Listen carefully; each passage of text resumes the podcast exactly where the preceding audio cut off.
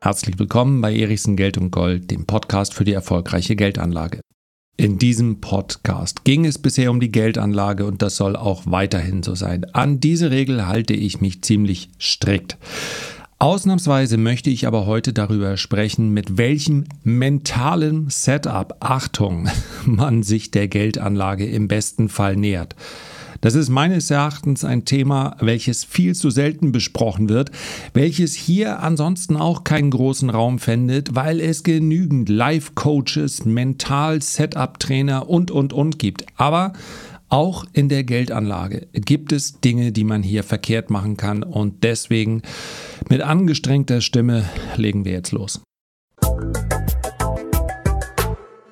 Also, zuerst mal, liebe Anke, falls du das hier hörst, es tut mir leid. Wer ist Anke? Das ist meine Stimmtrainerin. Heute sagt man wahrscheinlich eher Vocal Coach, die mir in den letzten Jahren immer mal wieder geholfen hat und auch heute noch hilft. Unsere Zusammenarbeit hat begonnen, als meine Stimme aussetzte und es war relativ schnell klar, wo die Ursache dafür lag, nämlich darin, dass sobald ein Mikrofon angeht und vielleicht auch noch eine Kamera der, im Hintergrund läuft, meine Stimme sehr, ich hoffe, man hört es, energetisch wird. Ich drücke also ziemlich drauf und da ich richtiges Sprechen sowie Schauspieler oder Menschen, die am Theater arbeiten, auch Schauspieler, die haben das gelernt und ich eben nicht. Und deswegen ist dieses Draufdrücken dann irgendwann nicht mehr gut gegangen und da war wirklich meine Stimme weg. Das ist für jemanden, der Podcasts und YouTube-Videos macht, nicht ganz ideal. Ich hoffe, der Einsatz hat sich gelohnt, aber ein Fehler, den man auf keinen Fall begehen sollte, ist, dann früh morgens eine Podcast-Folge aufzunehmen. Also versuche ich heute etwas unenergetischer zu sprechen, aber liebe Anke, es ging heute nicht anders. Von daher sieh es mir bitte nach. Einen zweiten Tipp, den ich gerne noch mit auf den Weg geben könnte, der mir übrigens ebenfalls sehr gut getan hat, neben dem langsamen Start in den Tag hinein, ist ein Start ohne Social Media. Ja, also alle, die vielleicht so in meinem Alter sind, ich sag mal über 40, bei denen kommt ja manchmal das Gefühl auf, dass Menschen morgens aufstehen und einfach fit sind. Warum? Ja, weil sie in die Sonne reingucken und dann nehmen sie noch einen Agaven, Guacamole, äh, Avocado-Dicksaft mit einem Schuss Limette und schon, tada! Liebe Mental Coach, Instagrammer und YouTuberInnen, euer Leben ist morgens so frisch und so munter, weil ihr 25 seid. Das macht einen Riesenunterschied. Also macht mal weiter die Tipps, wie frisch man am Morgen aussehen sollte, wenn man dieses und jenes macht. Das wird sich schon im Laufe der Zeit langsam geben. So, so weit geht mein Live-Coaching, aber garantiert nicht heute. Darüber gibt es auch genug zu sehen und zu lesen, sondern ich möchte heute über noch so ein Wort, welches ich eigentlich versuche zu vermeiden, mentales Setup sprechen. Und zwar mentales Setup bei der Geldanlage. Und es geht mir jetzt nicht darum, wie man ein Unternehmen analysiert, ob man zuerst auf die Bilanz schaut. Das macht durchaus Sinn. Dann auf den Wettbewerb ebenfalls sehr wichtig. Man schaut sich die Gewinnreihen aus der Vergangenheit an. Man schaut sich die Branchen, die Sektoren an und so weiter und so fort. Ja. Ich spreche heute aber nicht vom analytischen Teil, sondern ich spreche von dem Teil, der eigentlich eine untergeordnete Rolle spielen sollte.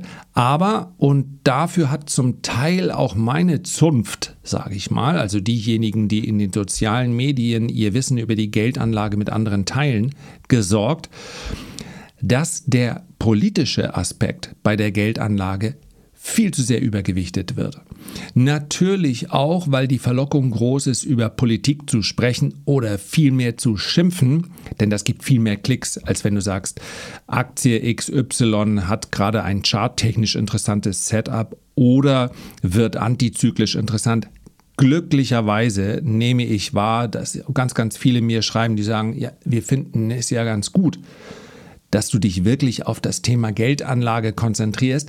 Ich weiß aber, dass dennoch die Verlockung, sich von dem beeinflussen zu lassen, was wir in der Regel auf Seite 1 in der Tageszeitung äh, lesen, dass diese Verlockung sehr, sehr groß ist. Und es geht mir hier dabei überhaupt nicht darum, Dinge schön zu reden. Hin und wieder das muss ich wirklich noch lernen. Lasse ich mich insbesondere auf LinkedIn hin und wieder auf Instagram, da ist es aber auch wirklich noch deutlich weniger erquicklich, auf so eine Diskussion ein.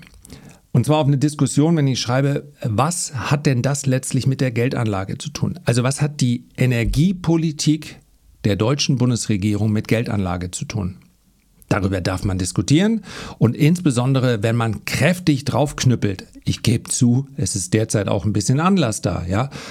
Aber dann kann man sich sicher sein, also so viele Klicks wie dort bekommst du derzeit kaum. Am besten nimmst du dann noch so einzelne Politiker raus. Also Scholz und Habeck und Baerbock sind absoluter Klickgarant. Und das darf man. Das müssen die handelnden Personen auch aushalten. Und meines Erachtens ist ein recht großer Teil der Kritik auch gerechtfertigt. Nur, das darf man nicht verwechseln mit der Geldanlage. Und das kommt immer mal wieder vor, weil diejenigen darüber, die darüber sprechen, irgendwo Geldanlage in der Agenda mit drin haben. Und ich möchte jetzt einfach mal, so etwas wird dann in der Regel nicht dargestellt, einfach mal darauf schauen, wo wir jetzt international stehen. Also wir sprechen hier aus einem Land, ich sitze zumindest im Norden dieses Landes, in dem wir gefühlt dem Untergang geweiht sind. Wir sprechen hier über ein Land mit ja, knapp über 80 Millionen Einwohnern, ist das noch korrekt? Ich glaube, es kommt ungefähr hin. Wir sprechen über ein Land, wenn man sich das auf dem äh, Globus anschaut oder in einem Atlanten. Das ist so klein, da muss man schon wirklich sehr genau rangehen.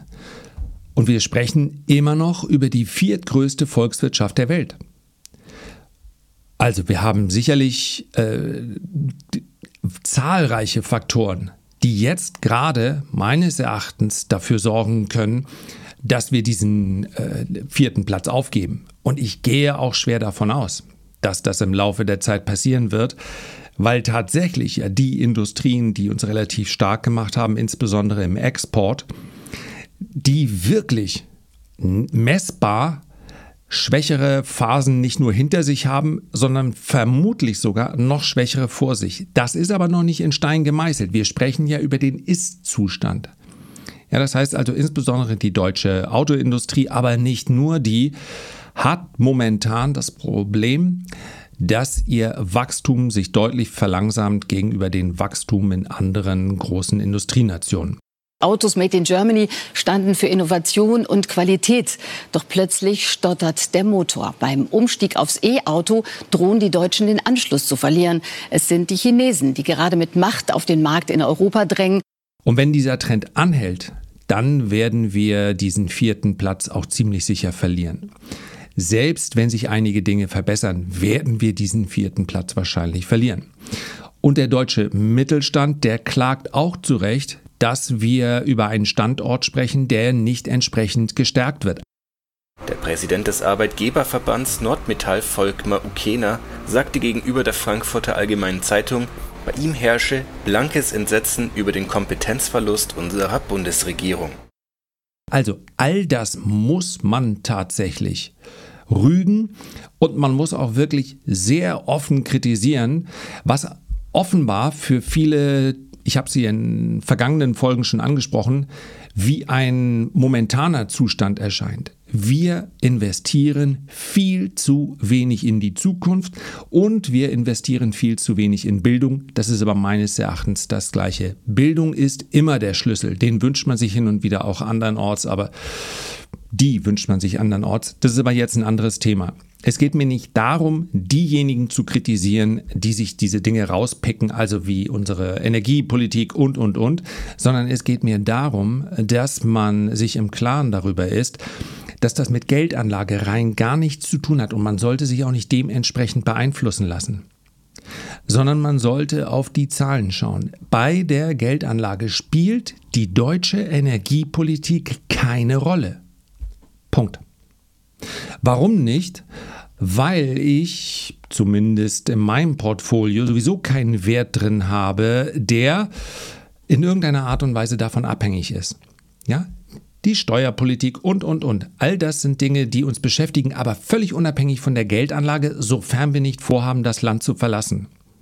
Das heißt also, ob meine Erträge aus der Aktienanlage nun steuerfrei sind nach einer gewissen Zeit, was mir durchaus sinnvoll erschiene. Und ich spreche hier nicht von Monaten, das kann auch eine mehrjährige Haltefrist sein. Oder ob sie, so wie aktuell, mit 25 äh, Prozent, also mit der Abgeltungssteuer versteuert werden. Oder ob wir vielleicht wieder so etwas bekommen wie ein Halbeinkünfteverfahren. Oder ob Aktiengewinne voll versteuert werden. All das beschäftigt mich, hat aber erstmal grundsätzlich mit der Geldanlage, bei der es auf der Suche nach einem sinnvollen Mix zwischen Rendite und Risiko geht, und das kann ein jeder selbst bestimmen, wie er was gewichten möchte, hat es erstmal keine Bewandtnis. Das sind alles nachgelagerte Themen. Und die Dinge, die uns aber permanent beschäftigen, beeinflussen unsere Entscheidungen. Beeinflussen sie insbesondere in der Art, und das lässt sich belegen, statistisch ganz leicht belegen, dass wir ein Grundgefühl bekommen. Es wird dann gerne in der Geldanlage von einem Bias oder von einem Bias gesprochen. Das heißt also, ich nehme Seite 1 wahr, habe den Eindruck, dass die Welt dreht sich nicht mehr rund. Alles läuft irgendwie schief. Und was wird dann passieren? Ich halte mich in der Geldanlage zurück. Das heißt, es ist mir zu riskant. Und das ist, das ist durchaus auch ein deutsches Problem. Ich will nun nicht sagen, dass wir das Land sind, äh, welches als einziges Trübsal bläst. Aber keiner kann den vermeintlichen Weltuntergang, zumindest mal den Untergang des Landes, so herrlich zelebrieren wie wir. Ich bin mir ehrlicherweise auch nicht so sicher, ob das nicht eher zum Teil ein mediales Problem ist. Das, das könnt ihr selber nur beurteilen. Habt ihr in eurem Umfeld, Freundeskreis, Bekanntenkreis, wo man eben so Gespräche führt? Ich habe gar nicht den Eindruck, dass die Menschen so unglaublich pessimistisch sind. Ich habe den Eindruck, dass ihnen manchmal mit Verlaub auf den Sack geht, dass über nichts anderes berichtet wird, aber die allermeisten, nicht alle, nehme ich als positive Menschen wahr. Es ist aber offenbar so, wenn man gefragt wird nach einem Umstand, der ja gerade einem nicht so, entweder nicht so gelegen kommt oder tatsächlich auch nach Fakten, die darauf hindeuten, dass Dinge nicht so gut laufen, dass man dann auch mal so richtig loslassen kann. Also insofern ist es vielleicht die Art der Fragestellung, es ist vielleicht die Art der, der Umfragen, wo und wann werden sie aufgenommen. Aber wenn man sich die ich meine, der Pessimismus der Deutschen, es gibt ja bald einen eigenen Wikipedia-Eintrag. Und am Ende des Tages sollte auch das keine Rolle spielen. Man könnte auch äh, in dem puren Pessimismus verfallen und sagen, es wird alles nicht besser. Selbst das würde die Geldanlage ja nicht beeinflussen.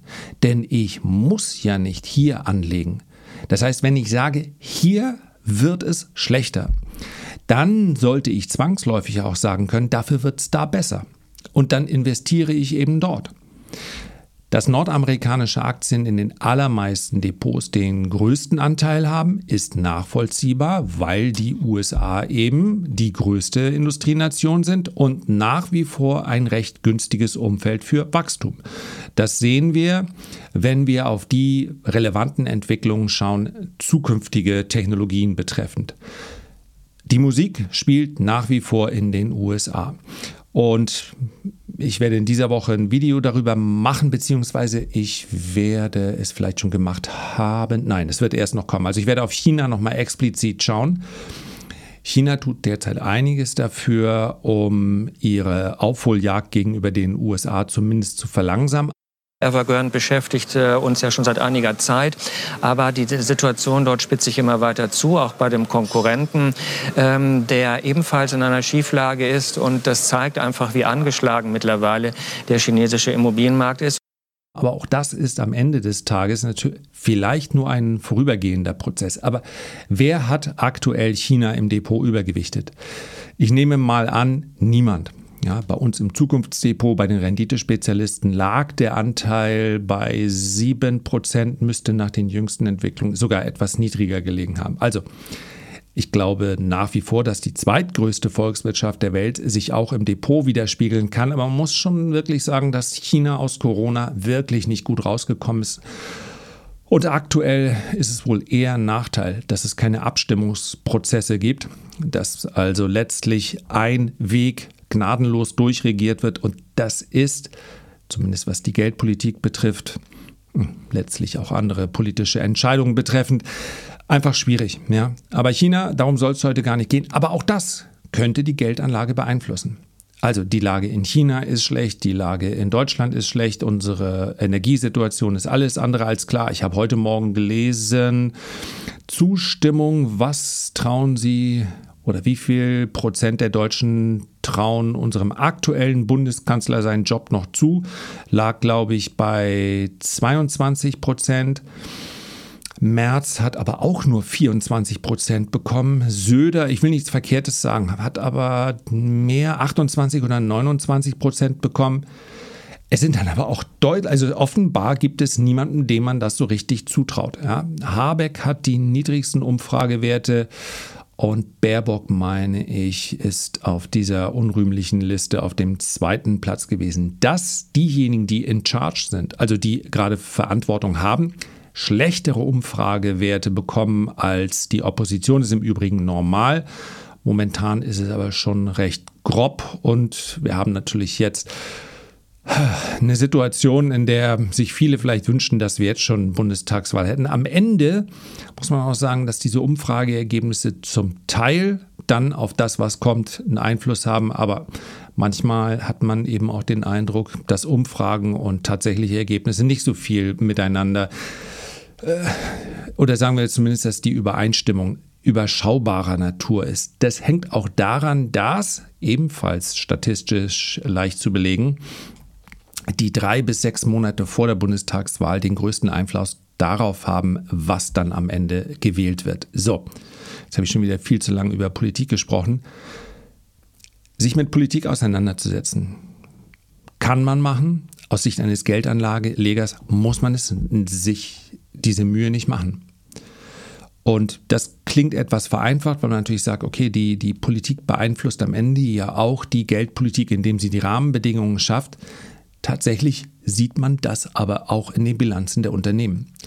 Dass bei uns also im Depot Deutschland, obwohl es die viertgrößte Industrienation der Welt ist, deutlich untergewichtet daherkommt, ist ja eine Entscheidung, die nicht aufgrund der Rahmenbedingungen getroffen wurde, sondern weil es schlicht und einfach nicht genügend Unternehmen gibt, die es überhaupt in die oberste Kategorie schafft, also in die AAA-Unternehmen, in die Qualitätsunternehmen, in die Weltmarktführer.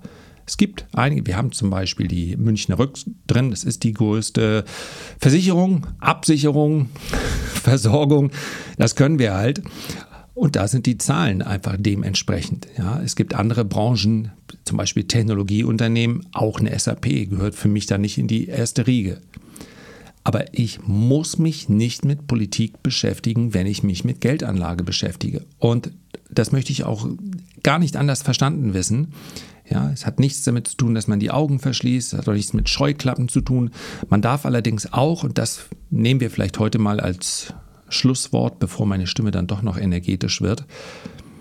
Man darf allerdings auch nicht verkennen, dass sich in den sozialen Medien oder an einem Stammtisch oder sonst irgendwo an der Supermarktkasse Kasse, sich über Dinge zu beschweren, verändert ja erstmal noch rein gar nichts, außer dass man vielleicht ein bisschen Frust abbaut. Einen Post abzusetzen auf Instagram und dort zu beschreiben, wie fürchterlich die Energiepolitik ist, ändert rein gar nichts. Diesem Post zuzustimmen oder ihm zu widersprechen, ändert allerdings auch rein gar nichts. Und ich habe es eingangs gesagt, hin und wieder führe ich Diskussionen darüber, ob man das Ganze nicht konstruktiver gestalten würde. Das wird nicht passieren. Weil selbst Protest, der mit einer konstruktiven Fußnote versehen ist, ist dann schon nicht mehr so spannend. Wir wollen es schwarz, wir wollen es weiß und wir wollen klar sehen, wem wir applaudieren können und wofür. Es muss alles stark vereinfacht dargestellt sein. Und wer Lust hat, kann sich ja zumindest, ja, man, wem das hilft, um seinen Frust abzubauen, der möge dort posten und sagen, wie äh, furchtbar alles ist. Man muss es ja nicht öffentlich machen, für sich selbst aber mal zu versuchen, einen konstruktiven Lösungsansatz zu kreieren. Das hielte ich für sinnvoll. Und dann merkt man häufig, dass man eben Dinge nicht so vereinfacht darstellen kann. Ja, also im, im Nachhinein Entscheidungen zu kritisieren ist sehr viel einfacher, als von vornherein zu sagen, so und so hätte man es besser machen können. Selbst das fällt aber vielen schwer. Im besten Fall aber den Status quo zu nehmen und sagen, so müsste es jetzt gehen. Das vermisse ich manchmal. Das wäre kreativer. Auch das ist nicht notwendig, um gute Geldanlage zu machen. Aber ich wollte es einfach mal loswerden. So, ich wünsche euch einen schönen Tag. Herzlichen Dank für deine Aufmerksamkeit. Ich freue mich, wenn wir uns beim nächsten Mal gesund und munter wiederhören. Bis dahin alles Gute, dein Lars.